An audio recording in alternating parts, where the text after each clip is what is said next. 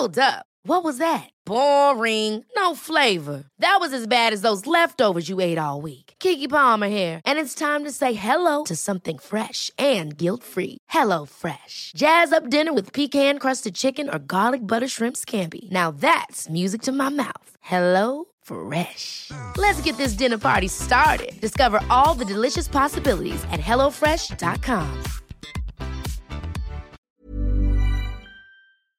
En el episodio de hoy, Beatriz Boullosa nos platica divertidas e interesantes experiencias con deportistas de alto rendimiento, así como su participación en la selección mexicana de fútbol. También nos comparte cuáles son los mitos más comunes en la nutrición deportiva. Yo soy Fernanda Alvarado y estás escuchando El Bien Comer. Estás escuchando Bien Comer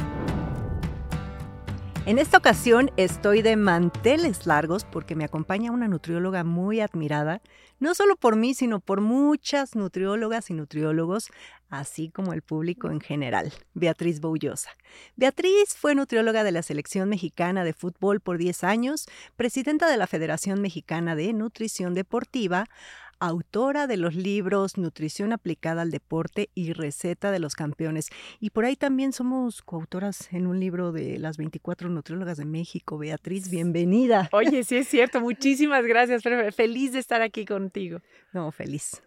Ya ni me acordaba, sí es cierto. Sí, justo ahorita que estaba leyendo tus libros dije, hicimos también algo juntas, pero hace muchísimos años. El libro, Las 24 nutriólogas. Ha de haber sido eso, sí.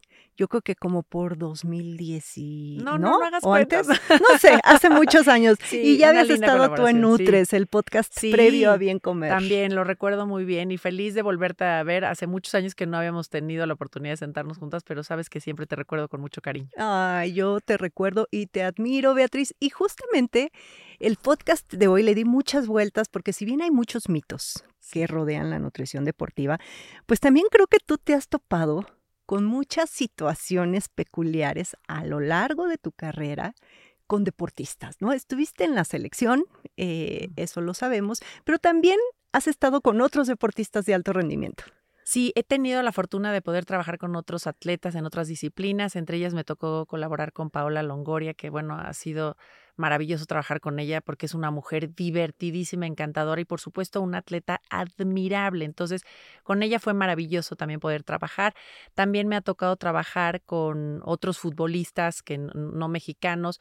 Tuve la oportunidad de hacerle pruebas genéticas al portero del Real Madrid, a Courtois, y pues fue una experiencia maravillosa. Y con él sigo constantemente viendo ciertos puntos de la nutrición y pues eso me hace sentir súper honrada de que tengan la confianza en, los estudios que hago y en la información que les puedo aportar. Y actualmente estoy colaborando junto con uno de mis grandes maestros, que es Asker Jukendrop, eh, con la alimentación con Checo Pérez, a través de Joe Canales, con quien he tenido diferentes proyectos. Empezamos a colaborar para ayudarle a, a, Checo en el tema de la alimentación, de la hidratación y de la suplementación. Así que de todo un poco y muy honrada. No, bueno, a ver, es que todo mundo pensaría lo primero, ¿un portero qué? Si está parado, ¿no? Claro. Y, Checo, ¿qué? Si va sentado, pero es justo, ¿no? Es justo esa, esa, esa eh, pues, digamos, las dietas de los deportistas son milimétricas y más en todas esas disciplinas. O sea, pero, a ver, acláranos eso. El portero, o sea, come igual que el central y el delantero y no, no. Fíjate que los porteros, en general todas las posiciones de, juego en, los deportes en equipo, tienen demandas y por lo tanto necesidades muy distintas. Entonces, un portero, por ejemplo, lleva siempre el entrenamiento muy aparte del equipo. Tienen entrenamientos más cortos, más explosivos, es decir, tienen que hacer muchos brincos, muchos saltos. Incluso tienen un mayor desarrollo de masa muscular que el resto de las posiciones de juego y pocas personas lo saben. Pero las piernas de los porteros son impresionantes la cantidad de masa muscular que tienen. Tienen que ver con esto, con que constantemente están brincando y están haciendo estos ejercicios cortos y explosivos. Y, entre, y en ellos quizás pensamos, ah, bueno, pues igual hay partidos en los que se la pasan parados, no se desgastan, pero ese no es el, punto, el punto es todo el entrenamiento que llevan, lo que se desgastan durante el entrenamiento y cuáles son las demandas que son muy similares ahorita a lo que hablabas de, de un piloto a la Fórmula 1. El tema de la concentración de la vista que mm. tiene que tener un piloto de la Fórmula 1 y, por ejemplo, un portero es impresionante. O sea, ellos incluso seguramente han visto todo el mundo videos en las redes sociales que les hacen como estas pruebas de reacción, qué tan rápido alcanzan a capturar una regla. ¿no? O qué tan rápido pueden tocar los puntos que se van encendiendo. Esa velocidad de reacción que tiene un piloto de la Fórmula 1 y un portero son verdaderamente habilidades admirables. Y para eso también se requiere la nutrición y tú lo sabes bien, eh, cuando no estamos consumiendo suficiente energía, pero cuando no estamos sobre todo consumiendo suficientes carbohidratos, nos ponemos muy irritables, nos ponemos de mala y afecta mucho nuestra concentración y por lo tanto todas nuestras capacidades visuales y auditivas. Entonces con ellos tenemos que cuidar que estén perfectamente bien alimentados y también perfectamente bien hidratados para tener esta respuesta de reacción rápida y efectiva. Wow, súper, súper interesante. La verdad es que tampoco me había puesto a pensar en las piernas de un portero, pero tienes toda la razón. Impresionante. Ese ejercicio de fuerza, ¿no? y los otros están más en, pues están ahí corriendo todo el tiempo. Oye, y a ver, en la parte, eh, eh, qué, curioso de Checo, ¿no? Yo creo que yo lo, platico con mi esposo que le gusta mucho ver, eh, y ya pues aunque uno no quiera, pues te vas adentrando y terminas viendo, ¿no? Yo decía, qué chiste tiene ver ahí las carreritas de coche, pues es muy emocionante, es apasionante, ya me gusta. y lo que le digo es que, bueno, este cuate si se comió unos tacos la noche anterior y le cayeron mal, o si está reteniendo líquido, o sea, cada gramo cuenta de lo que se sube al coche, ¿no? Todo cuenta. Y lo que siempre les menciono mucho a mis alumnos es, quiero que entiendan el alto rendimiento, lo que implica. Y la diferencia entre un atleta y un atleta de alto rendimiento es que tú puedes ser súper aplicada, entrenar extraordinariamente bien, tener unas capacidades físicas impresionantes. Pero si tú te enfermas, te da diarrea, pues te estás tres días en tu casa, se te pasa la diarrea, te puedes tomar cualquier medicamento y listo. Un atleta de alto rendimiento no se puede dar el lujo de frenar. Le da diarrea, diarrea y tienes que ver la manera de cómo vuelve a estar perfectamente bien en un corto periodo de tiempo, porque atrás de él hay una cierta cantidad de personas, también una cierta cantidad de marcas, patrocinadores, aficionados, que le van a exigir que se presente sí o sí. Por eso el alto rendimiento tiene este nivel de exigencia tal que hay muchos sacrificios que a veces las personas no valoran y critican fácilmente al atleta de falló y no puede ser y se les paga mucho dinero y no sé qué. Claro, pero también hay una cantidad de sacrificios que, que, nadie se entera. Y a mí me tocó en selecciones nacionales ver jugadores que salían a la cancha después de haber fallecido uno de sus familiares más cercanos. Mm. Eh, salir a la cancha cuando acaban de recibir noticias bastante fuertes en relación a problemas que estaban sufriendo en casa. Y yo, en verdad, a veces con el nudo de la garganta veía cómo salían a jugar y yo decía, caray, si la gente supiera lo que está atravesando este jugador, no se atrevería ni a abrir la boca. Pero somos muy exigentes como afición y bueno, es parte del deporte, pero e, es toda mi admiración para los atletas de alto rendimiento. Y justamente la nutrición, pues todo el mundo pensaría que solamente es tantos gramos de carbohidrato y la proteína, pero acabas de tocar un punto súper importante que es la cuestión anímica, ¿no? Eso tiene que ver y hasta incluso cómo impacta, o sea, hoy no hoy ya está estudiado, ¿no? Todo, todo cómo impacta es eso en el resultado. Y también la parte de la hidratación, pensé otra vez pensé en Checo, ¿no? O sea, pero se debe de deshidratar terriblemente estando en un coche ahí no sé cuánto tiempo, ¿no? Sí, ahora llevan un, un aparato especial para estar ah. eh, logrando hidratarse a lo largo de, toda la carrera, pero aún así esa, pierden muchos líquidos porque recuerda que están con un traje que los cubre y tú, tú, y yo sabemos bien, ¿no? El tema de la hidratación es muy complejo en términos de cómo está la vestimenta. Luego están en el coche a altas temperaturas y eso hace que tengan una significativa pérdida de líquidos. Y entonces tienen la posibilidad de estarse hidratando, incluso en el volante tienen el botón para, para, hidratarse, pero también se les pueden acabar los líquidos y lo que le pasaría a cualquier atleta, ¿no? A veces fue demasiado calor, sus pocos líquidos, a veces fue, a veces le sobran líquidos, pero la hidratación sigue siendo un tema muy importante en este tipo de deportes que a veces subestimamos y pensamos, este, bueno, con que coma bien o bueno, con que se hidrate antes. No, no, durante tiene que hidratarse muy bien, pero durante su prioridad y su mente está puesta en otros conceptos del deporte y a la paralela tú le tienes que ir educando y recordando que, que se debe de hidratar y cómo se debe hidratar y debe también de probar distintas opciones de líquidos para ver qué es lo que le funciona mejor. Oye, ¿y qué tan obedientes son los, los deportistas de alto rendimiento en, cuando les dices, a ver, tienes que comer así y tienes que hidratarte así?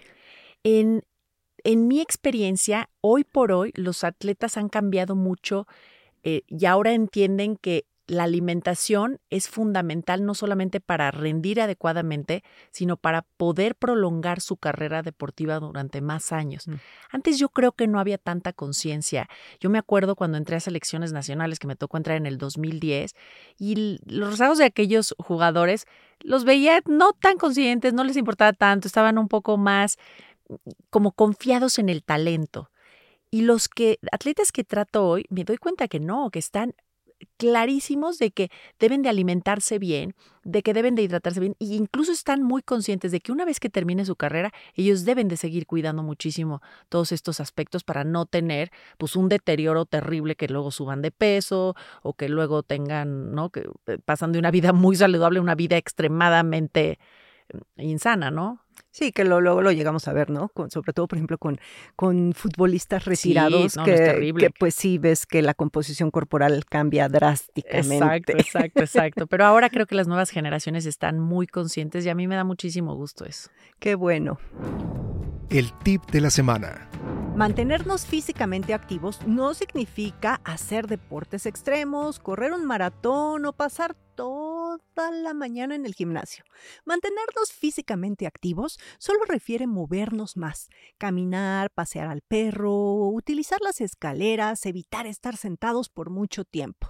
El sedentarismo aumenta todas las causas de mortalidad, duplica el riesgo de enfermedades cardiovasculares, diabetes y obesidad. También aumenta el riesgo de cáncer de colon, presión arterial, osteoporosis, colesterol, triglicéridos, depresión y ansiedad. Estás escuchando Bien Comer. Y un poquito ya lo platicamos, ¿no? Que no es lo mismo la nutrición del portero que del piloto, pero de repente como que se generaliza, ¿no? Eh, justo en estos mitos que, que rodean la nutrición deportiva, a que un deportista debe comer muy distinto a una persona, eh, yo les digo sedentarios de alto rendimiento, este, pero eh, dentro de las mismas disciplinas, vea, yo creo que también la alimentación cambia, ¿no? Un nadador, del futbolista, del gimnasta, del boxeador, ¿no? Sí, la realidad es que dentro de la nutrición deportiva también digamos que hay subespecialidades, ¿no? Entonces, yo tengo colegas que están como muy vetidas en ver eh, deportes de resistencia, otras que ven deportes, por ejemplo, de combate, que es muy específico, deportes estéticos, y, y sí cada uno tiene un acercamiento completamente distinto. Y debemos de ser como muy cuidadosos de, de, eso, porque aunque los carbohidratos son la prioridad en términos de que nos brindan la, energía para justamente lograr el desempeño deportivo, no tienes el mismo desgaste en alguien que hace un deporte de resistencia y que los carbohidratos van a ser fundamentales para la duración y la intensidad del ejercicio que en alguien que, por ejemplo, hace pesas o que hace este tipo de ejercicios más cortos y más explosivos en donde quizás los carbohidratos no tengan que ir en tal nivel de cantidad, pero puedes pensar incluso también en una suplementación mucho más específica para uno u otro. Entonces sí es importante diferenciar porque hoy en día, a través de las redes sociales, creo que escuchamos demasiadas generalidades. Debemos de ser como muy cuidadosos. Eh, en uno, no creer todo lo que escuchamos allá afuera, siempre buscar que alguien profesional y especializado personalice nuestras recomendaciones y dos, todos los que estamos en este medio que tenemos un micrófono, que tenemos ya las redes sociales a nuestro alcance para dar información, cuidemos mucho de no dar generalidades porque podemos hacer mucho daño. Justo, no es lo mismo. Eso siempre, bueno, y además entre los mismos nutriólogos, yo digo, está el nutriólogo que es especialista en diabetes, está el nutriólogo deportivo, sí, pero que quizá ve deporte fitness, de gimnasio, y está quien ve el alto rendimiento, que como comencé platicando, pues son dietas milimétricas, literal, o sea, donde sí tienes que estar midiendo absolutamente todo y que además supongo que los cambios van, los, los requerimientos van cambiando, ¿no? De acuerdo pues al tiempo, a la etapa de entrenamiento, después de, de, competir. No solo eso, te voy a decir algo que en el alto rendimiento debemos ser muy cuidadosos, no cualquiera puede tener este acercamiento, el tema del dopaje. Yo me acuerdo hace muchos años escuchando de una gimnasta que tuvo un doping por el uso de unas ampolletas de alcachofa para bajar de peso. Y ella mencionó en una rueda de prensa, pues pidiendo disculpas al público de que no iba a poder ir a estas Olimpiadas o estas siguientes este, competencias porque había dado positivo para sibutramina, un anorexigénico. y ella decía, tristemente me lo recomendó mi nutrióloga. Me acuerdo perfecto haber visto las, las noticias y yo sentir una pena ajena de decir, ¿cómo? Un colega profesional se atrevió a darle una recomendación así a un atleta de alto rendimiento y no midió las consecuencias de ese tipo de recomendaciones. Luego dicen que no, que si fue ella que no se lo recomendó a la nutrióloga. No sé, el tema es que yo sí, durante los 10 años que estuve en selecciones nacionales, siempre cuidé muchísimo estar muy bien respaldada de que todo lo que yo les daba a los jugadores tenía una carta de que habían sido lotes analizados en un laboratorio en Alemania que me decía que esos lotes que nosotros habíamos adquirido estaban libres de esas sustancias dopantes que están prohibidas por, por la guada. Entonces es algo muy delicado y a veces eh, veo que repito, se hacen estas recomendaciones de qué deben de tomar y los atletas de alto rendimiento también son vulnerables a esa información y pueden pensar, ah, pues me voy a tomar estas pastillitas para dormir porque estoy muy ansioso y previo a las competencias me quiero sentir más relajado y esas pastillitas pueden dar doping positivo. Wow. Oye, y también hace, bueno, hace ya algunos años también se hablaba mucho de, no recuerdo en qué disciplina deportiva, pero con clembuterol, ¿no? en el fútbol. En fútbol, que comieron carne. Sí, a ti te tocó. A mí me tocó y me gusta platicar esta anécdota porque ojalá que le sirva a muchos colegas porque corrí con la fortuna, siempre trato de estar en los grupos a nivel internacional que compartimos información, ¿no? Grupos internacionales de nutrición deportiva. Y eh, estoy en un grupo que se llama Pines, que son profesionales del, del ámbito de la nutrición deportiva y de la medicina. Y en este grupo nos mandaron un newsletter y en ese newsletter decía, fíjense lo que pasó, ¿no? Así como nota a pie de página. La Guada mandó a empleados suyos a distintas partes del mundo a comer y los y aquellos empleados que regresaron de México, de China y de Sudáfrica, si mal no recuerdo, era de una parte de África, pero eh, dieron positivo para clenbuterol, lo cual nos hace pensar que la carne está contaminada con clenbuterol. Tengan mucho cuidado. Recuerdo perfecto que leí la nota eh, horas después tuvimos la junta en selecciones nacionales con nuestro jefe, Héctor González Iñárritu, y estábamos ahí todos en junta. Y dijo, ¿algún otro tema que quieran tratar? Y ya terminamos la junta y yo levanté la mano y le dije, Héctor, me llegó esta nota y este, que la carne está contaminada, creo que debemos de tener muchísimo cuidado. Y volteó Héctor con el chef, chef, ¿cómo estamos con ese tema? No, no, la carne viene todo con los sellos correspondientes del gobierno, no sé qué. Minuto dos, no había pasado un mes, mes y medio, y dieron para positivo para clenbuterol los atletas. Sí es un tema extremadamente complejo, extremadamente complejo, extremadamente delicado.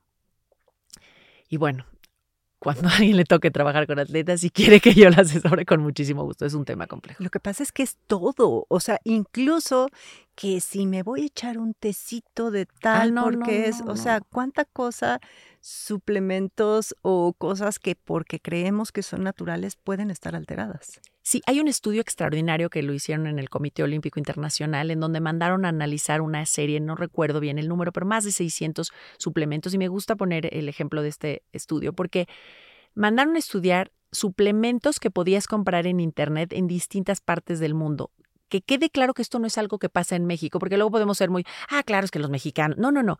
Se mandaron a estudiar eh, suplementos de Inglaterra, de Estados Unidos, de Australia, de Austria, de Viena, de Suiza, de montón de partes del mundo que tú pensarías, no, tienen una regulación extraordinaria. No, desgraciadamente el mundo de los suplementos no tiene una, una legislación y una regulación estricta como la tienen las farmacéuticas o como la tienen los alimentos. Entonces, digamos que es, es muy peligroso a cualquier eh, eh, nivel y en cualquier parte del mundo mandan a analizar estos suplementos y se dan cuenta que un alto porcentaje no contienen eh, lo que dice en la etiqueta o contienen cosas que no están reportadas en la etiqueta y muchos de ellos también contienen sustancias que dan doping positivo. Pues sí, eso pasa con los alimentos. Exacto. Si con los mismos alimentos de repente eh, dices, yo, yo hay cosas que de verdad no entiendo por qué me sabe tan dulce y leo los ingredientes y no declaran ningún edulcorante, ¿no? Y digo, esto debe estar endulzado con algo, ¿no? Entonces, imagínate en la parte de los suplementos. A ver, y una pregunta que es, eh, es muy común. ¿Los deportistas sí o sí se tienen que suplementar? Muy buena pregunta. No, no necesariamente se tienen que suplementar. Lo que sucede con la suplementación es que te puede facilitar. Voy a poner un ejemplo muy común: el suero de leche, ¿no? O cualquier proteína en polvo. No es necesaria consumirla, no es necesaria comprarla, pero es muy práctico. Llega a ser de gran utilidad. ¿Por qué? Porque el scoop me garantiza que tiene 25.4 gramos de, de, proteínas y tiene 2.1 gramos de carbohidratos. Entonces tengo mis, mis, números, yo como nutrióloga, exactitos, por un lado. Y por el otro lado, le facilito, por ejemplo, muchos ciclistas que veo que se van al desierto y van a pedalear cuatro o seis horas y de aquí a que regresan en lo que se quedan platicando, jajaja, desayuno, como que tardan en, en comer y les digo, llévate tu scoop de proteína, una fruta, lo consumes terminando y entonces así no llegas desbordado de hambre. Aunque tienes una muy amplia ventana de recuperación post ejercicio, no me gusta que lleguen desbordados de hambre y pierdan control sobre las porciones una vez que se sientan a comer. Entonces, es una manera muy práctica de recuperarlos rápidamente. Y si viajan, también es una manera de garantizar que obtienen lo que tú estás esperando. Entonces, yo sí utilizo muchos temas de suplementación uno por practicidad y otro porque me ayudan a, determinar con exactitud lo que contienen. Y hay deportes de los que se ven muy favorecidos ciertos suplementos, por ejemplo, como la creatina. La creatina es un suplemento muy estudiado, si no es que el más estudiado es seguro y además ha demostrado ser muy efectivo en deportes en los que hay este, movimientos cortos y explosivos, llámese fútbol, llámese pesas, béisbol, básquetbol. Y entonces es un suplemento que si lo puedo utilizar, ¿cómo no lo voy a utilizar? Obviamente después de haber cubierto todas las necesidades de energía, haber eh, cuidado muy bien el antes, durante y después del ejercicio, que tengan un buen descanso, evidentemente que el entrenamiento esté enfocado a lo que queremos. Y la suplementación, digamos que sería la punta de la pirámide, pero sin duda, y por lo que tú bien decías, esos, esas diferencias milimétricas, recuerda que una medalla de oro, de plata y de bronce, la diferencia son a veces milésimas de segundo. Y esto puede hacer una diferencia, sí, sí puede hacer una diferencia. Sí, por supuesto. La nutrición, yo insisto, mucha gente de repente no lo ve como un pilar importante en todo, hasta en las carreras de Checo, digo, y repito porque nadie pensaría, ¿no? Que, que, él necesita, pero en todo. Y ahora que está tan de, pues a ver, no es, no es de moda, es una tendencia y hay muchas razones por las que sí tenemos que orientar más nuestra alimentación a las plantas, a los vegetales, a las proteínas de origen vegetal. O sea, sí, eso es totalmente cierto. Pero ¿qué pasa con estos deportistas? Porque bueno, si bien sabemos que unos frijoles eh, puedes completar tu requerimiento de proteínas a través de leguminosas, sí, pero quizá no tan eficiente como con la proteína de origen animal. Entonces, ¿qué pasa? no tan fácilmente. No es, no es imposible y eso sí hay que tenerlo muy presente. Eh, tengo yo atletas que son veganos y que eh, tienen un rendimiento deportivo extraordinario. Entonces, debemos dejar en claro, número uno, que qué bueno lo que mencionas. Sí creo que es, importante hacernos conscientes de que todos debe, todos nos vamos a favorecer de una alimentación basada en plantas. Sin duda nos va a ayudar tener un buen consumo de, de, verduras, tener un buen consumo de leguminosas y sabemos perfectamente bien que las leguminosas, mientras también estemos consumiendo carbohidratos, van a ayudarnos a cubrir nuestras necesidades de proteína. ¿Qué sucede? Que sí se vuelve un reto muy grande dentro de la nutrición deportiva porque el volumen que generan unas leguminosas y unos cereales en el estómago, pues complica. La fibra, ¿no? Más la fibra, complica ciertos factores, entre ellos los gases que le puede provocar al atleta en lo que se va adaptando a ese tipo de alimentación. Y dos, en que se siente satisfecho con mayor facilidad y mayor rapidez, quizás cuando todavía no ha cubierto sus necesidades, porque recuerden que de varios atletas estamos hablando que su alimentación va por arriba de las 3.000 kilocalorías, es muchísimo. Entonces, si se llenó con unos frijolitos, unas lentejas y el arroz, pues entonces ya te quedas como, y ahora cómo le doy todo lo demás que le falta por comer. Pero creo que es cuestión de planearlo muy bien, organizarte y también ir educando muchísimo a tu atleta. Pero repito, yo tengo atletas que están haciendo una alimentación basada en plantas, que lo están haciendo muy bien. Y otro, otra cosa que es importante, porque sé que por ahí sale un documental muy famoso que le hizo pensar a todas las personas que la alimentación basada en plantas hacía que los atletas corrieran más rápido, saltaran más alto eh, y fueran muchísimo más exitosos. No es cierto. O sea, puede ser tan exitoso sin, sin carne que con carne. Eh, o sea, ese no es el punto. El punto es siempre, siempre recordar que como profesionales de la salud, nuestra prioridad es la salud de nuestros pacientes, atletas, lo que sea. Esa es nuestra prioridad. Y a partir de la salud ya vas viendo el rendimiento, los objetivos de cambio de composición corporal, lo que sea. Esa parte no la podemos olvidar. Entonces, si quieren llevar una alimentación más basada en plantas, me da muchísimo gusto. Qué bueno. Ahora vamos a tenerlos que ayudar y es, es un trabajo complicado, pero no imposible. Y, y fíjate que tampoco es una moda, vea, porque de repente cuando, bueno, hace muchos años, y, y, pero estoy hablando de muchos años, yo recuerdo que, que pues decían muchísimos profesores, que no se podía tener una alimentación completa cuando se basa en plantas. Y yo me quedé mucho con esa idea. Después vino esta parte de que forzosamente tenías que combinar el plato de leguminosa con cereal para que fuera la proteína. Y hoy sabemos que no. Una bola de mitos. Y hoy sabemos, bueno, ya se van como desenmarañando y de repente voltea y hay gente que dice, es que eso es una moda, es una alimentación moda. No. No, no. No, porque además y me encanta, creo que es otro nivel de conciencia en términos de que todos como humanidad debemos de saber que para sostener este planeta tenemos que cambiar nuestra manera de consumo, no solamente de alimentos, de ropa, de tecnología. O sea, es increíble y a mí sí la verdad me genera un conflicto personal ver cómo tenemos este sobreconsumo y usamos y tiramos las cosas con una facilidad impresionante. Y justo lo platicaba hoy en la mañana con mi hermana, porque este, veníamos así, literal, en el coche, veníamos regresando al gimnasio. Y me dice, mira los pajaritos, qué lindo, en una construcción. Me dice, mira, les quitaron sus arbolitos, pero se siguen poniendo en el cable ahí que hay en la mm. construcción.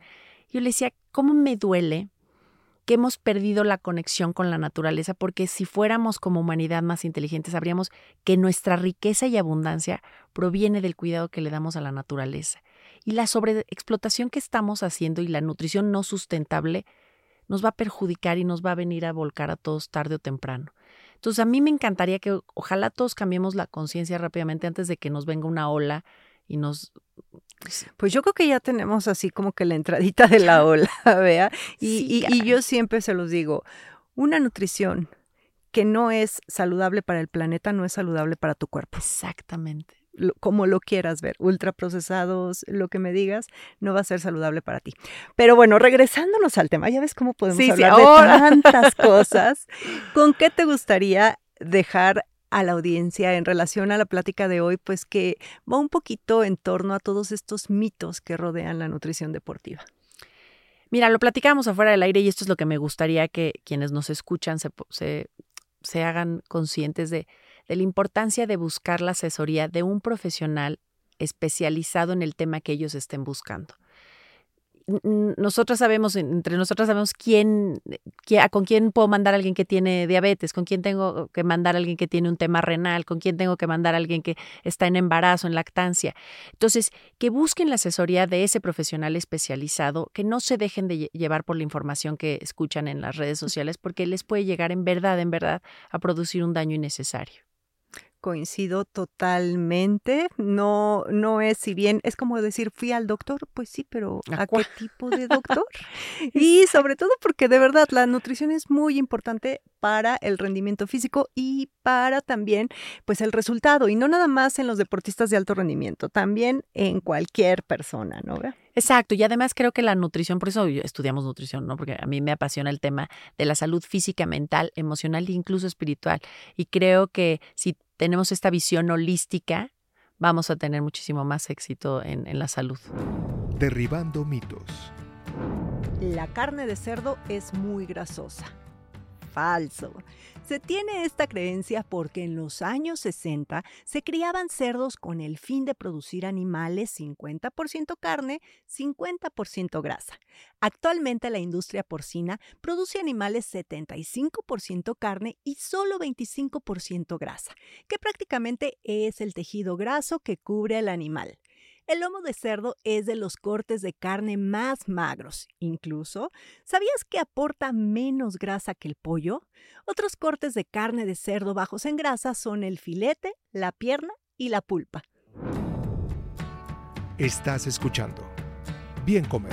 Vea, de verdad fue un gusto tenerte por acá y ojalá que regreses porque podemos hablar de muchísimas cosas y sobre todo lo que dijiste, hay tanta desinformación en las redes sociales que necesitamos más voces como la tuya. Y si te quieren buscar, pues tienes una cuenta espectacular de Instagram, haces cosas muy, muy lindas. Yo te encontré apenas sí, ah, por allá, o sea, y dije, qué maravilla que me entré a Beatriz por acá. Y la verdad es que sí, tus contenidos son espectaculares. Si la quieren buscar en Instagram y Twitter está como Bea Boullosa con doble L. Exacto. Eh, tienes un sitio web que dice atnomics.com.mx, Ahí que es de ADN. del ADN, de las pruebas genéticas que hago para todo tipo de personas. Se le he hecho a un montón de atletas profesionales, pero cualquier persona se puede hacer estas pruebas y recibir información en verdad espectacular. Y, y además va una nutrición más precisa sobre eso. Exactamente, Que eso, es, eh, eso es, no es el futuro, es el presente sobre planes de alimentación. Ese es lo de hoy, es lo que todos tendríamos que estar yo. haciendo. Ay, me dará mucho sí. gusto recibirte, Fer, feliz, y si quieren ir a consultas, pues eh, pueden llamar al 55 3409 27 81 y pues qué gusto tenerte, Bea. Feliz de haber estado aquí, te agradezco muchísimo el espacio. Y pues ya saben que yo estoy en las redes sociales como Bien Comer. Gracias.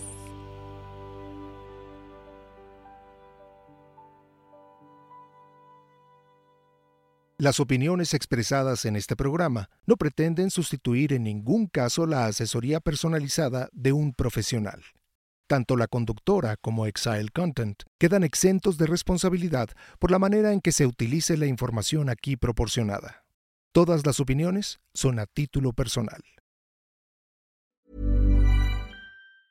Ever catch yourself eating the same flavorless dinner three days in a row? Dreaming of something better? Well, HelloFresh is your guilt free dream come true, baby. It's me, Kiki Palmer. Let's wake up those taste buds with hot, juicy pecan crusted chicken or garlic butter shrimp scampi. Mm. Hello Fresh. Stop dreaming of all the delicious possibilities and dig in at HelloFresh.com. Let's get this dinner party started.